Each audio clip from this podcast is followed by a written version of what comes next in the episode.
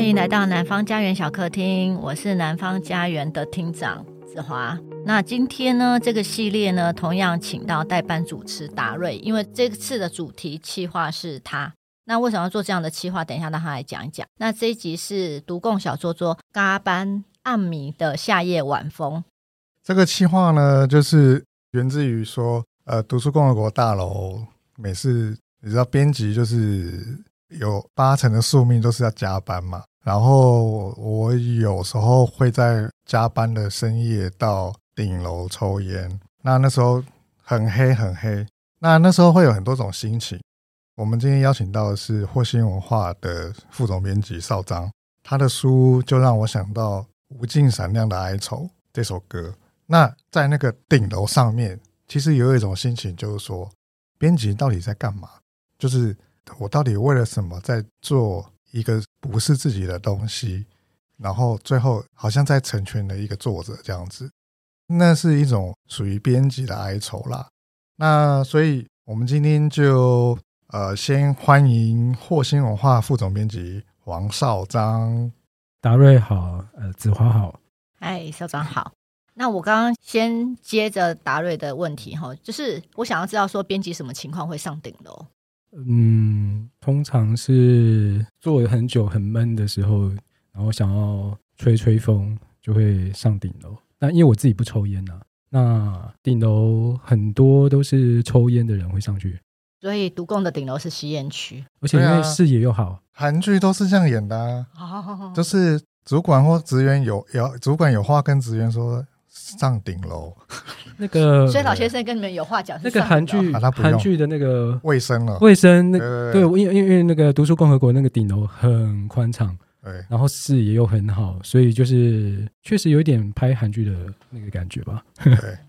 好，我们第一个单元乱问乱答，现在马上开始。哪些事物消失是蛮好的？第一题，散文集或小说集，散文吧。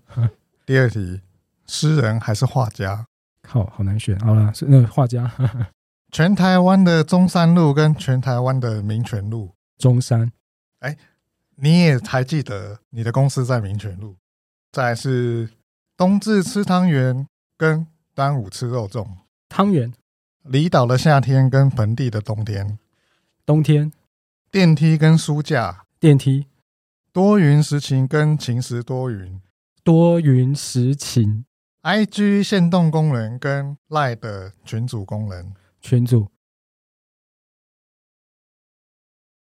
好，我们进入那个第二个单元啦，就是说，我们现在先由那个少章来介绍一下霍星文化，它的出版的方向跟它的风格啦。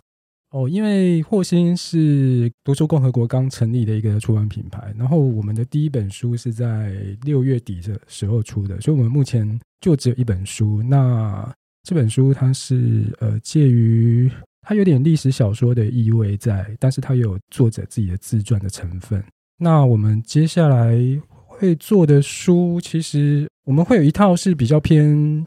大众小说就是那种娱乐性比较高的小说，那它那一套可能会有大概七到八本，所以算是我们呃未来重点的出版品，就是它会是大众小说。然后我们有做一些比较少量的，可能是东亚的人文历史类的书，像譬如说日本的中世纪史，也就是所谓的呃战国时代的历史，然后或者是说一些。可能近代可能偏人类学相关的书，那未来的话，呃，是会朝就是做一些本土作家，然后希望是说可以呃增加本土作家的比重，然后慢慢的缩减翻译的作品。对，那因为目前我们是刚成立，那本土作家的作品比较不多，所以我们就是先从翻译类去累积我们的出版量。我觉得我们的策略有点像，糟糕了。所以，所以现在要开始抢本土作家。对对对，糟糕了。还好啊，那个两年内，你不是两年内都不会碰。而且你的历史线好像应该来八楼才对。我我那个历史线都是很门外汉的，就是很很浅的，不会是那种很。就大家可以阅读的了。对对对，就是比较。历史线应该是比较像历史小说。有在评估历史小说，但是也有就是可能是比较有一种叫叫哲普嘛，那可能我们的就是比较偏利普嘛，有这样的说法吗？好难哦！新的。这定价多少？定价大概都在多少？定价 定价定价不一定啊，就是看书的大小啊。对啊，说先抓客群，嗯，因为我们八楼都很贵，大概就三百多块吧。啊，对啊。哦找到写手跟定到好的一个定价，哪一个比较难？我觉得作者这件事情最难。好的作者这件事情，我想问少章，就是说一个新的品牌成立，因为我自己二十张出版并不是一个新品牌，是本来就有人在有一个基础的线在。对，那一个新的品牌，它跟你之间的关联一定是很大的啦。然后想要聊聊看，就是说你的个人背景，还有就是说。你是如何累积到现在的经验值，然后可以让你在第一本书就出了一个哇，谁呀、其实我觉得这是蛮惊人的，就说哦，我没听过哎，可是我其实听过永汉日语，就就之类的这样子。我们看过永汉大楼啊，哦，对对对对对对。只是说，因为你要做一个自己，就是出版社只有你一个人，然后你要从零开始，就是从头开始规划。那可能你之前或许有待过出版界或怎么样，那你有哪一些的资历可以辅助你现在决定要成立火星？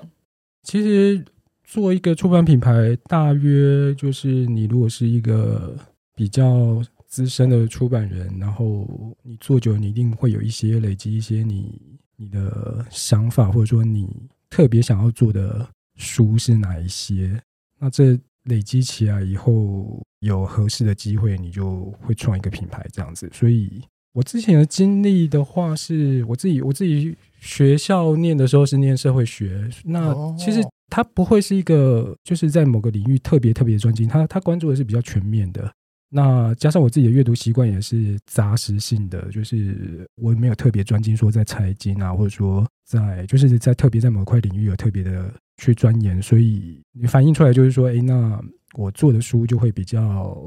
就是会比较多元一点。我是在想说，那你从品牌的思考，包括名字，嗯，为什么不是行星、流星 什么什么星的？然后再就是说，呃，如何决定？第一本，它过程的时间，然后还有就是说如何找到，因为一定是有正确的定位才要开始出发嘛。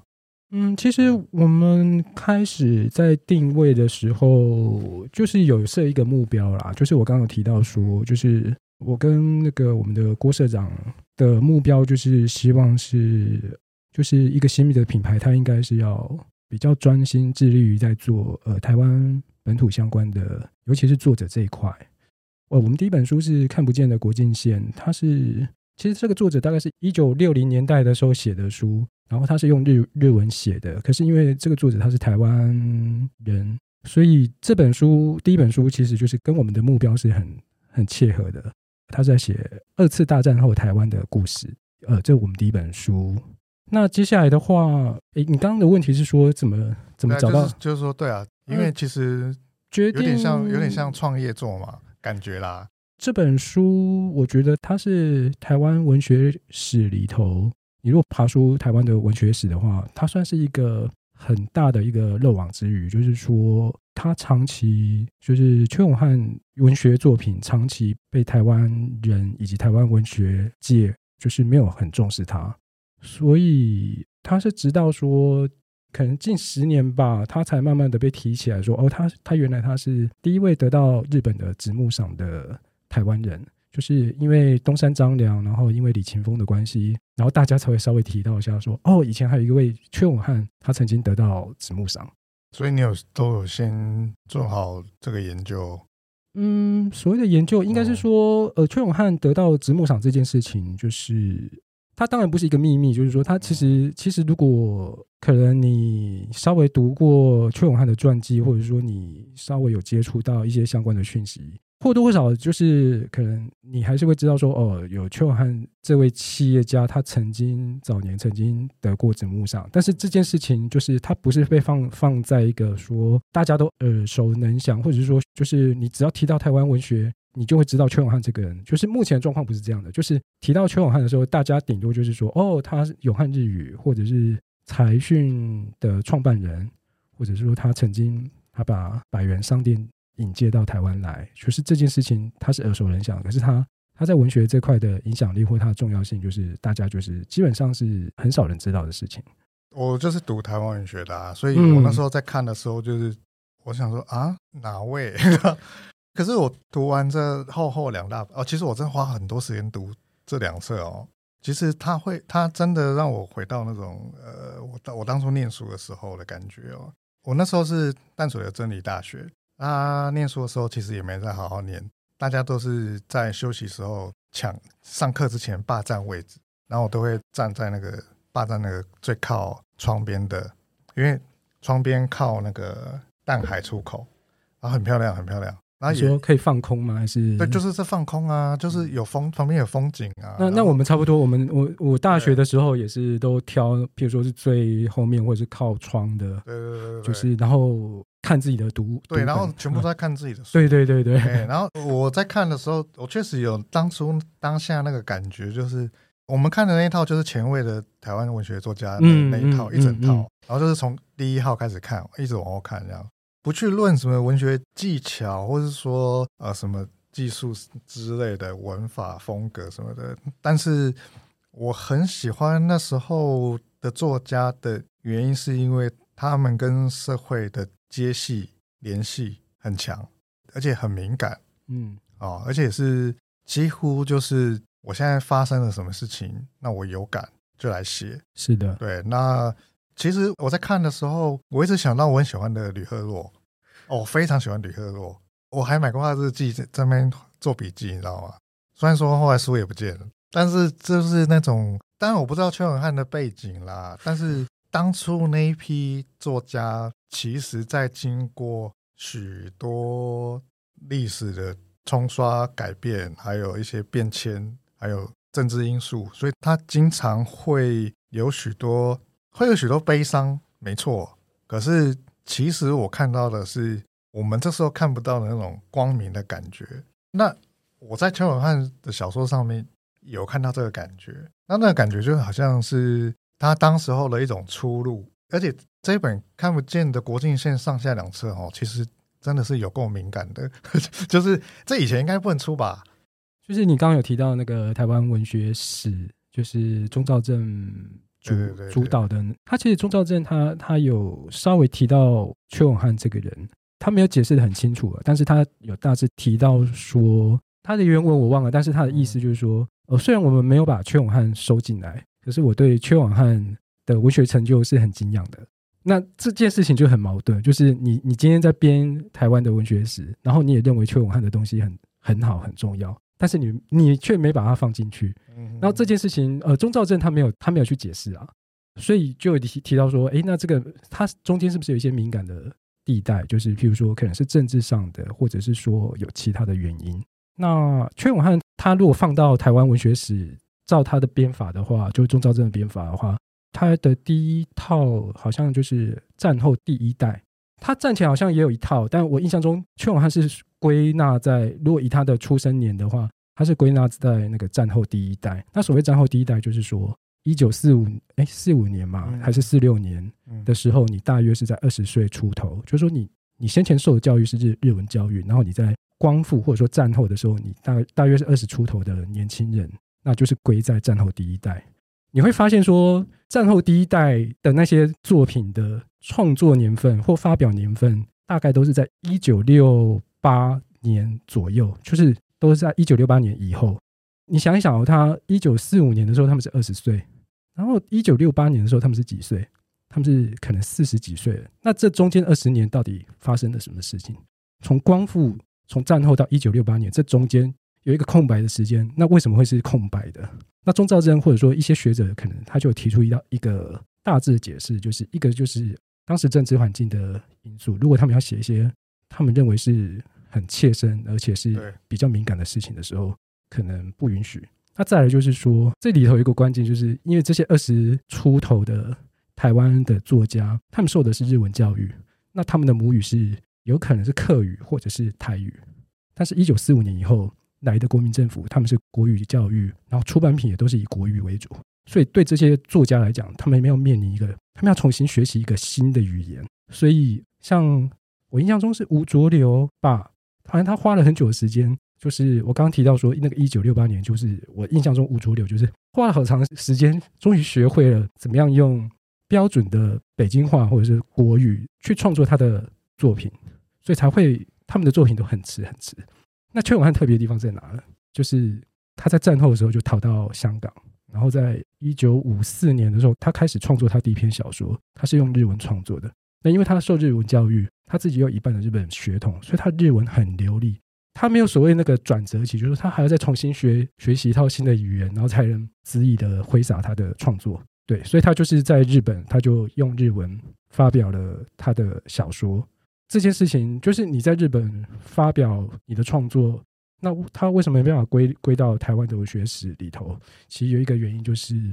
嗯，你如果是像像白先勇好了，白先勇如果他他到美国去，他发表作品，他还是用中文发表，他不会说，哎，我用其他语言发表。所以这件事情他发表以后，他的作品要回到台湾来，或者说台湾的人，即便没有出版，我想要偷读他的东西，这中间没有什么语言隔阂。对，所以你可以知道说，哎，白先勇写了一篇很棒的文章，而且我我可能在那个很短的时间差里头，我就可以知道这件事情。可糶永汉他第一个他是日文发表，第二个就是他写的东西太敏感了，所以在呃一九五零年代那个时候是，就是台湾岛内没有人会知道说糶永汉写了一个很重要的作品，即便台湾岛里头有人要偷偷看，可能你要懂日文的，也许你可以读得到，但当初可能就是这件事情没有很普遍的发生，所以一一直到糶永汉。一九七二年的时候回到台湾，其实他有被列入黑名单，然后是到一九七二年的时候，因为他已经是成功的企业家，然后国民政府又希望说海外华侨可以回来投资台湾，这所以他就跟国民政府和解，就说：“哎，我让你回来，然后之前的恩恩怨怨就先一笔勾销这样子。”所以邱永汉回来，就是他就回来投资了很多，譬如说台南有一个工业区，以前就叫邱永汉工业区之类的，然后甚至还有什么永汉路啊。他带了很多钱回来，就是实质上是对台湾的经济是有贡献的。可是回来这件事情，就是跟台独运动的人士会觉得说他是背叛。再加上说，其实他回来的时候他已经是企业家，他不是以文学家、小说家的身份回来。那你知道说，所谓的文坛，文坛就是就是有一些人际交际啊什么的，就是你会被推崇或者是被唾弃什么，都是跟你交际会有一些关联。那糶永汉不是啊，他他回来，他觉得他已经是企业家，他。可能他跟台湾的文坛的渊源就没有那么的深厚，或许说，因为他流亡海外也太久了，所以他为什么没有被呃台湾文学圈重视？其实是综合了很多原因下来，然后变像今天这样的状况。像刚刚少章说那个，就是缺的那空白那一块嘛，那个时间感其实就是二八之后白色恐怖那个那个区段啦。但这这两本书其实基本上都是直击了。那个区块，对，就是时间点上，它是最早最早以小说的形式记录二二八，记录白色恐怖，记录台湾独立运动这些事情，它算是最早最早的作品。因为后来的话，就是我刚刚提的，他可能台湾的作家当然也会写这类的题材，可是那个时间点都很后面。所以，所以就你所知，他回台湾之后，这批文学作品是暂时不提。还是说他回来的时候，他有开出版社，然后他甚至他还有所谓的，他指定希望是谁来翻译他的作品。嗯、所以我我们这本书收了十六篇，算是他呃最精华的作品。但是他回来台湾的时候，可能只出了少数几篇吧，就是他没有他没有很完整的出版，但是是有出的。而且嗯，很微妙是说，其实邱永汉最有名的两部作品，一部是浊水溪。然后一部是香港，那浊水溪有获得直木赏的，呃，有入选，但是没有得奖。然后香港是有得奖。那这两部作品在当初他回来台湾的时候都有出版。那很微妙的是，那个香港几乎没有所谓的删节，就是他原本写什么，就是中文版大概都很完整的表达。但是浊水溪就删了一些敏感的字眼，就是两本其实都有一些敏感的东西，但是我不晓得当初的审查制度是发生了什么事情，反而。还是说，因为直木赏得奖之后，他就网开一面呢？应该不是，不是这样。那个应该删蛮多了吧？因为通常我在看这一类小说的时候啊，以我以以前念书的习惯了，嗯，我我是会把自己设想在那个时候，无论是他写的时候或出版的时候。那如果如果我是在他出版的时候那个年代，嗯，看到这个东西，嗯，我我会紧张哎。就好像小时候偷看什么小小本的被爸爸发现的感觉。但我觉得他的以他小说里头的政治立场，并没有说到太真的太激进。他可能会稍微提到，是说，譬如说，可能有一些官员有一些腐败的作为，但是他不是很全然的去否定说国民党政府这件事情。所以我想说，呃，也许是因为这样的关系，所以并没有说很惨的，就是完全禁止出版，或者说大刀去砍砍掉它的内容。我在看的时候。确实啊，我我很喜欢左水溪的最后那一段，就是我我发现浊水溪这篇也很妙，就是说其实也没什么提到左水溪，嗯嗯啊，直到最后就是说他有描述一下这个左水溪它的地理位置跟它的地形，然后它的呃水势、河河流、河床啊什么什么的，那那个感觉会有一种。好像真的就像我们今天主题一样，就站在顶楼上那种感觉哦，就是哎、那个真的很很苍茫哎。我不确定我们经过浊水溪，但是我我去过一些啊中南部的大溪流，然后有时候看到的时候，其实会心里会有一种就觉得哦哦，台湾真的好大哦。然后那个人站在那边，你会有一种有一个瞬间就是不知道去哪里。我当下看浊水溪的时候，有一种这种感觉。无论它是光明或是黑暗，其实又有点像我刚刚讲到吕克洛，他他最后日记里面进入了一个深山里面，就就没了。那或者说，我想到呃，比方说八九年的时候，悲情城市里面有一个画面是梁朝伟带着他的妻小在那个火车站，火车站吗？对对对，他带着我我最爱的新宿分要走了，哎哎，那个真的是。我有这个感觉，就是哎，我当下就是很直接的联想，虽然说可能因为题材的关系啦，但是确实有一种哎那种飘忽不定，给我这种感觉。这小说确实对我来讲，他感受是其实有沉重的地方，有光明的地方，所以我自己读起来感受是很舒适自在的，因为你会觉得说，哦，这这东西早该就有啦，怎么现在才被挖出来？其实香港跟浊水溪以前就有了啊，只是呃，我们这本算是比较完整的把邱永汉，因为他他认他很认真写小说的时间只有短短的五年，所以这两本书等于是把他这五年来最重要的作品把它收集起来。左水溪跟香港这两本，我觉得它比较特别的地方就是说，这两本它融合了他自己个人亲身的经历。还有他一些周遭一些比较好的要好的朋友的经历，他把它写进去，所以你读了会觉得说很深刻，很深刻的原因是因为这些就是就他很切身经历到的事情。一方面就觉得说他其实很好进入啦，因为他遇到的语法不是那种要炫技啊，或是，然后再来就是说一副有所本嘛，啊，有有所本就会觉得说哦，他不是好像不是一个架空的。然后不是一个我们现在看到的一些幻幻想出来的小说这样子，而且那些经历其实也不是一般人可以，就是他的他那些经历还蛮，就是你说虽然说他是他亲身的经历，可是你又觉得好像是有些东西真的高高潮起伏，又好像你好像在看电影一样，就是那个那个起伏还蛮蛮惊人的。那之后你对邱永汉的作品还有什么规划吗？呃，其实我们是有想要在做他的，因为他他自己有写他的自传。那我读过他的自传，就是我觉得读他的自传不会比他的小说还要，呃，应该说他的自传精彩的程度不会比小说还要还要差。就是自传的话，可能真实性会更高。他那个人生的起伏，尤其是前半生那个起伏是很精彩的。就是你从他他是富商的子弟。然后念了台湾最精英、最精英的台北高校，然后考上整个日本帝国最好的学校东京大学。他前半生开始是那种很顶端的那种精英分子，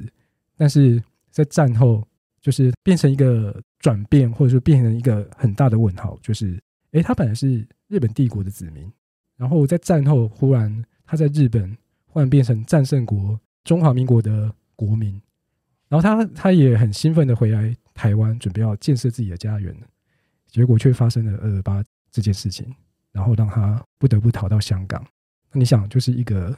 东京地大的高材生，然后本来他他的工作，他可能去当银行的高级职员，或者是说 whatever，就是他可以做很好的工作。如果他在台湾或日本的话，就他跑去香港，他就带了一笔家里给他的一笔钱，让他逃到香港。但是在香港，他什么都不是了，他变成一个流亡者，每天百无聊赖。他除了就是帮他的名义上是去台湾独立运动里头一个很重要的人物叫廖文毅，他去当廖文毅的秘书，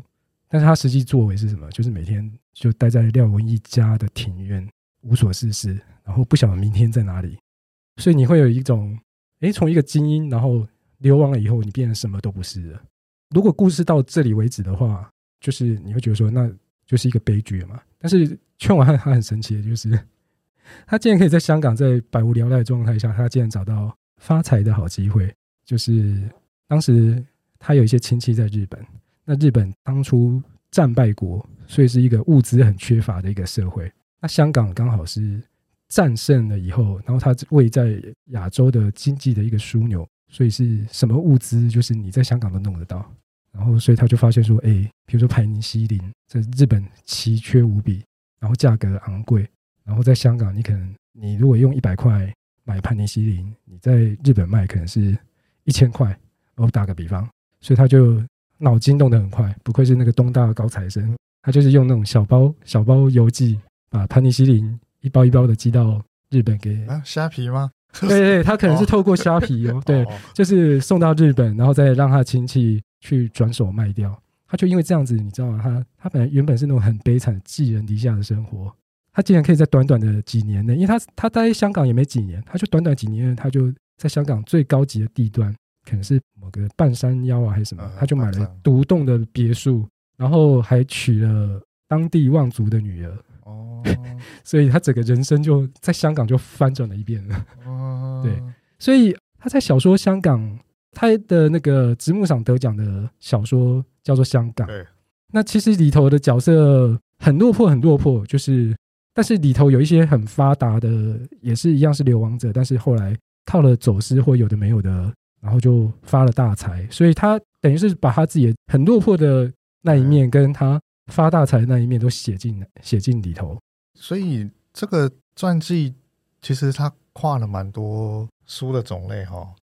传记的部分的话，嗯，因为因为他看听起来，哇，他的生平其实还蛮斜杠的哦，就是什么都有，而且而且其实都蛮卓越的啦。所以你到时候在规划这个自传传记的时候，他是会用一个什么样态去呈现给读者？哇，你会有这个想象吗？这个是一个好问题，但是。我现在还还没有就是一个很很具体的想法，因为也还在申请版权的过程而已。但但它确实是一个很有趣的问题，就是呃，因为它的面向很多，那你到底要采取哪一个作为它的想要跟读者沟通的一个方式？对，这是一个对，而且而且他听起来是我们梦寐以求的会赚钱的作家，哎，就 是那种那种感觉，就是哇。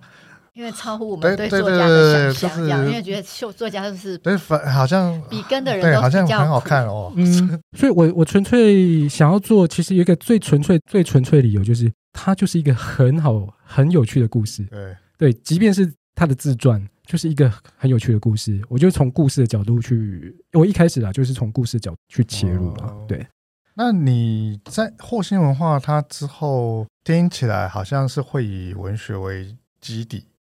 是的，对，那呃，上上心中可以这样说吗？就是你有你的理想的文学，它的样态是怎么样？或者说，你觉得好的作家，当交到你手上的时候，他的作品应该是什么样的状态才会吸引到你的？嗯，其实我没有，呃，因为谈到理想这件事情，好像它会比较崇高吗？还是怎么样？我自己想象的就是说，文学这个东西还是跟你的生活是很有关联的。然后，尤其是现在有很多你生活中很多东西是会让你分心，或者说你你可能你会把时间花在其他地方上。那文学这件事情，就我来讲，如果要跟这些周遭这些外在的诱惑竞争的话，就是外在的诱惑？譬如说文学，我们讲文学好了，就是文学本身可能，譬如说，呃，它有。比如说爱情或是文艺，或者是呃历史，或者是推理，这些可能它都是文学的一部分嘛。那你电影或者是戏剧嘛，都是或多或少都有同样或类似的元素在里头。那文学到底要怎么样是可以可以跟这些媒介吗，或者说创作较劲呢？就这件事情，我是没有一一定的答案，但是我觉得说，那你至少要有我我自己在接触文学，至少要有。跟这些作品相同的优点吧，所以我想就是，譬如叙事的技巧很高明，会让你，比如说它的剧情会让你在读的时候就觉得哇，他怎么可以想到这么神奇的说故事的方式？就是呃，我不会在意说，就是他他到底是他在殿堂的某个等级，比如说他他是在一个什么诺贝尔文学奖啊，或者是说他只是一个网络文学，所以这件事情对我来讲，它不会是最重要的。而是说，它这个内容本身是不是有哪些东西是会吸引我的？对，就这件事情可能会是我所谓理想的文学。就我自己，比方说从念书之后，然后出社会当编辑，其实虽然说自己会创作，但是其实我是蛮闪避文学出版这件事情，因为我觉得做文学出版其实是相对。你会把自己的审美带进去啦，嗯，那所以我我自己本身是很喜欢做生活风格类的东西，这样子。像我们南方家园，其实也是把主要的方向聚焦在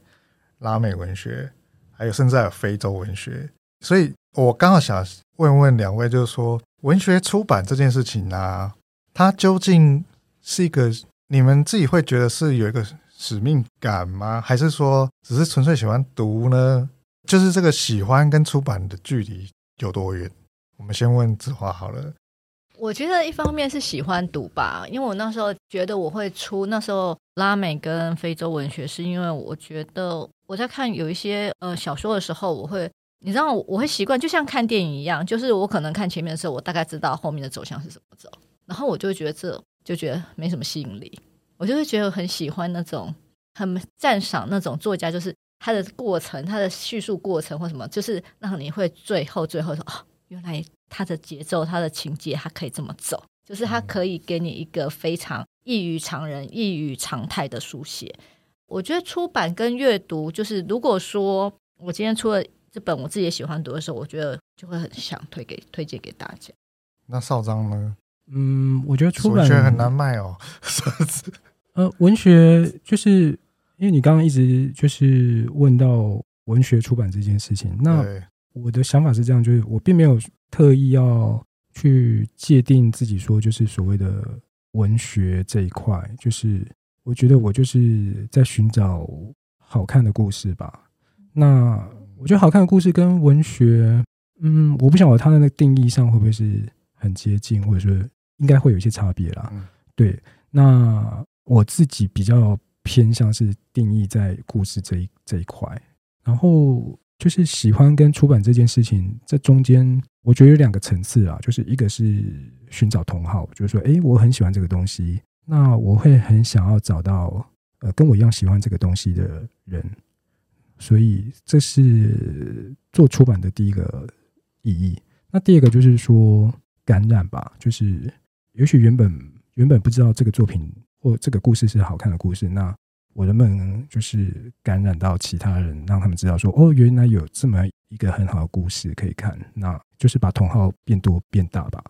那那未来呢？未来有什么更多的出版的方向，还是说计划之类的？未来出版方向其实刚刚已经有提到，就是未来出版方向是希望做台湾相关的东西。那其实。有一个算是呃，我希望可以做的吧，因为其实现在有很多出版社也有也有朝这块去做，或者说文学奖也有，就是台湾的历史小说，对，这可能是一个比较清楚的呃路线吧，就是说，诶，台湾历史小说这个东西未来是霍星可能会希望可以经营的路线。那这样照理说，邱永汉确实蛮适合当你的创业做的，嗯，是。其实就是象征了你之后的路线。其实您刚刚有提到说品牌经营这件事情，但我我自己是一个很矛盾的人，就是不希望说就是完全被定位说，哎，好像提到霍星就是他就是出版某一种出版品的出版社，因为我觉得这样好像又限制了自己想要做的东西。对，但终究都是自己喜欢的东西啦。嗯，对啊。那呃，有没有什么要现场征才的？哦，还是征文也可以？征才就是因为我们现在是作家也可以。现在惑星是目前是一人一个人单位嘛？那如果未来的话，是希望可以有行销企划进来做帮手，对，就是帮忙把同号可以越来越多这样子。哎，我可以在这边那个讲一下我那惑星的 email，然后如果有兴趣也可以投稿到这个 email。也要历史小说吗？嗯，还是不限文类都可以投过来。最最好是历史小说啦，对、oh. 嗯、，s z l h n at b o o k r e p dot com，对，惑星文化，嗯，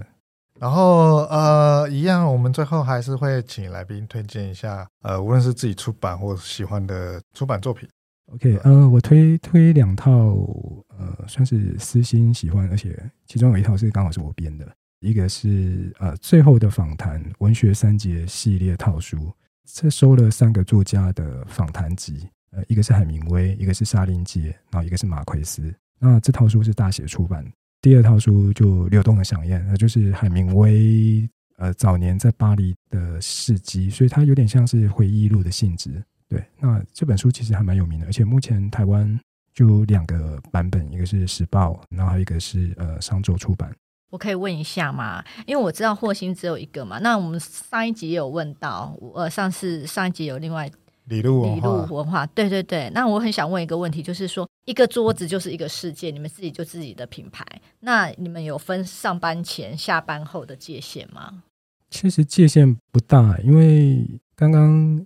达瑞有提到说那个编辑很悲惨的生活吗，就是至少以我们那栋大楼来讲，好像。做到很晚，然后在那个夜深人静的时候跑到顶楼去抽个烟解解闷之类的。但就是我的工作习惯是